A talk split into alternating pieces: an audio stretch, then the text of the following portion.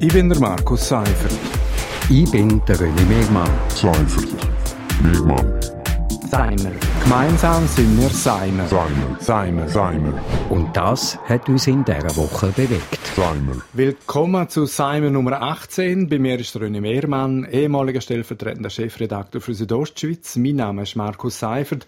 René, wir müssen wieder einmal reden. Zur Abwechslung einmal machen wir einen Ausflug Richtung Boulevard in die Welt von Glitzer und Glamour. Nämlich diese Woche hat Vera Dillier bekannt gegeben, dass sie für den Gemeinderat von St. Moritz kandidiert. Die Vera Dillier, das ist wahrscheinlich die einzige Chatsetterin der Schweiz. Ich würde jetzt mal sagen, sie ist weitgehend talentfrei. Äh, ich habe in der Biografie nachgeschaut von der über 70-jährigen Blondine. Äh, sie hat sich mal für das Playboy ausgezogen. Dann hat sie mindestens einmal reich geheiratet und dann ein Buch über die Scheidung geschrieben. Seither tut sie vor allem posieren, äh, Küppli trinken, Pelz tragen, Party machen. Und ich würde jetzt mal sagen, der politische Leistungsausweis, der ist etwa null. Außer dass sie von sich selber mal gesagt hat, sie sei politisch unkorrekt. Röne, warum Vera Dillier, warum will die wahrscheinlich in Politik? Ja, das haben mich auch gefragt und ich habe jetzt so schmunzeln, als ich die Meldung gesehen habe. Bin auch ein bisschen überrascht gesehen. Ähm, grundsätzlich finde ich es ja eigentlich nicht schlecht, wenn auch äh, Prominente sich um ihren Wohnort wollen kümmern, dort sich wollen einbringen. Ich frage mich dann aber immer, was steckt dahinter? Gibt es irgendwie so eine äh, versteckte Agenda dahinter? Will man irgendetwas erreichen? Weniger Steuern zahlen, irgendwie ein Grundstück, wo noch unverbaubare Sicht auf den See ist, behalten oder so. Also ich bin dort immer so ein bisschen zwiespältig. Ja, und gerade jetzt über äh, die politischen Ambitionen oder Ansichten haben wir jetzt noch nie gehört. Das kommt dann vielleicht noch.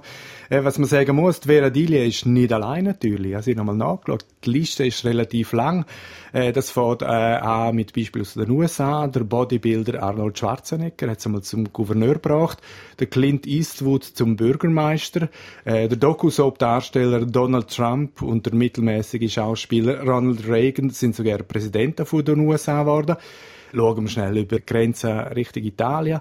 Dort gibt es einen Komiker, äh, der Pepe Grillo. Dann hat es einmal eine Pornodarstellerin, äh, Cicciolina gegeben, die sie ins Parlament geschafft haben. Beispiel Ukraine, der Ex-Boxer Vitali Klitschko und der Ex-Komiker Volodymyr Zelensky. Äh, der ist inzwischen Ministerpräsident. Also das ist eigentlich ein gangbarer Weg.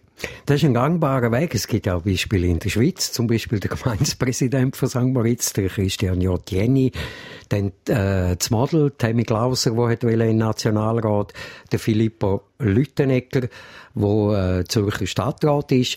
Und wenn man jetzt die Beispiele durchgeht, dann sieht man, es gibt eigentlich gute Beispiele. Also es gibt durchaus äh, Prominente, wo man, äh, was dann auch politisch schaffen. Es gibt halt einfach die anderen, wo man irgendwo das Gefühl hat, äh, das ist ein bisschen komisch, die auch komische Ideen, also Donald Trump als Beispiel äh, Desinfektionsmittel gegen Covid-19 trinken.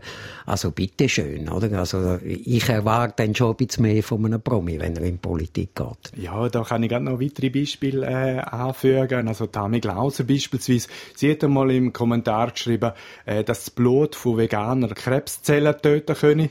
Dann die vermeintliche Mikrofonprobe beim US-Präsident Reagan, wo er einmal gesagt hat, äh, quasi in fünf Minuten äh, werde mit der Bombardierung angefangen.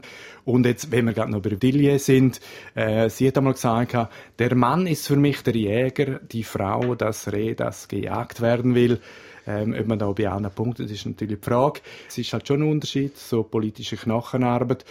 Die ist wahrscheinlich weiter weg vom Promi-Faktor äh, Glitzer- und Glamour-Welt passt halt wahrscheinlich nicht immer zusammen. Jetzt ist einfach noch die Frage, ist das so, weil äh, Politik Quereinsteiger nicht ernst nimmt oder weil eben B und C Promis Politik zu wenig ernst nehmen? Ich glaube, dass, dass äh, zumindest ein Teil von diesen Promis Politik nicht ernst nimmt. Also, dass die jetzt das Gefühl haben, die haben einen guten Namen, dann werde ich sicher gewählt und dann hocke ich da drin und äh, da ein bisschen, ein bisschen wichtig, haben vielleicht auch das Gefühl, dass sie das eine oder andere besser wissen als andere. Aber Politik ist Knochenarbeit, oder? Und Politik verlangt auch, dass man sich in eine Materie äh, hineingibt, dass man vielleicht etwas Neues lernt, dass man Kompromiss findet. Und da bin ich eigentlich nicht immer ganz überzeugt, dass die das schaffen.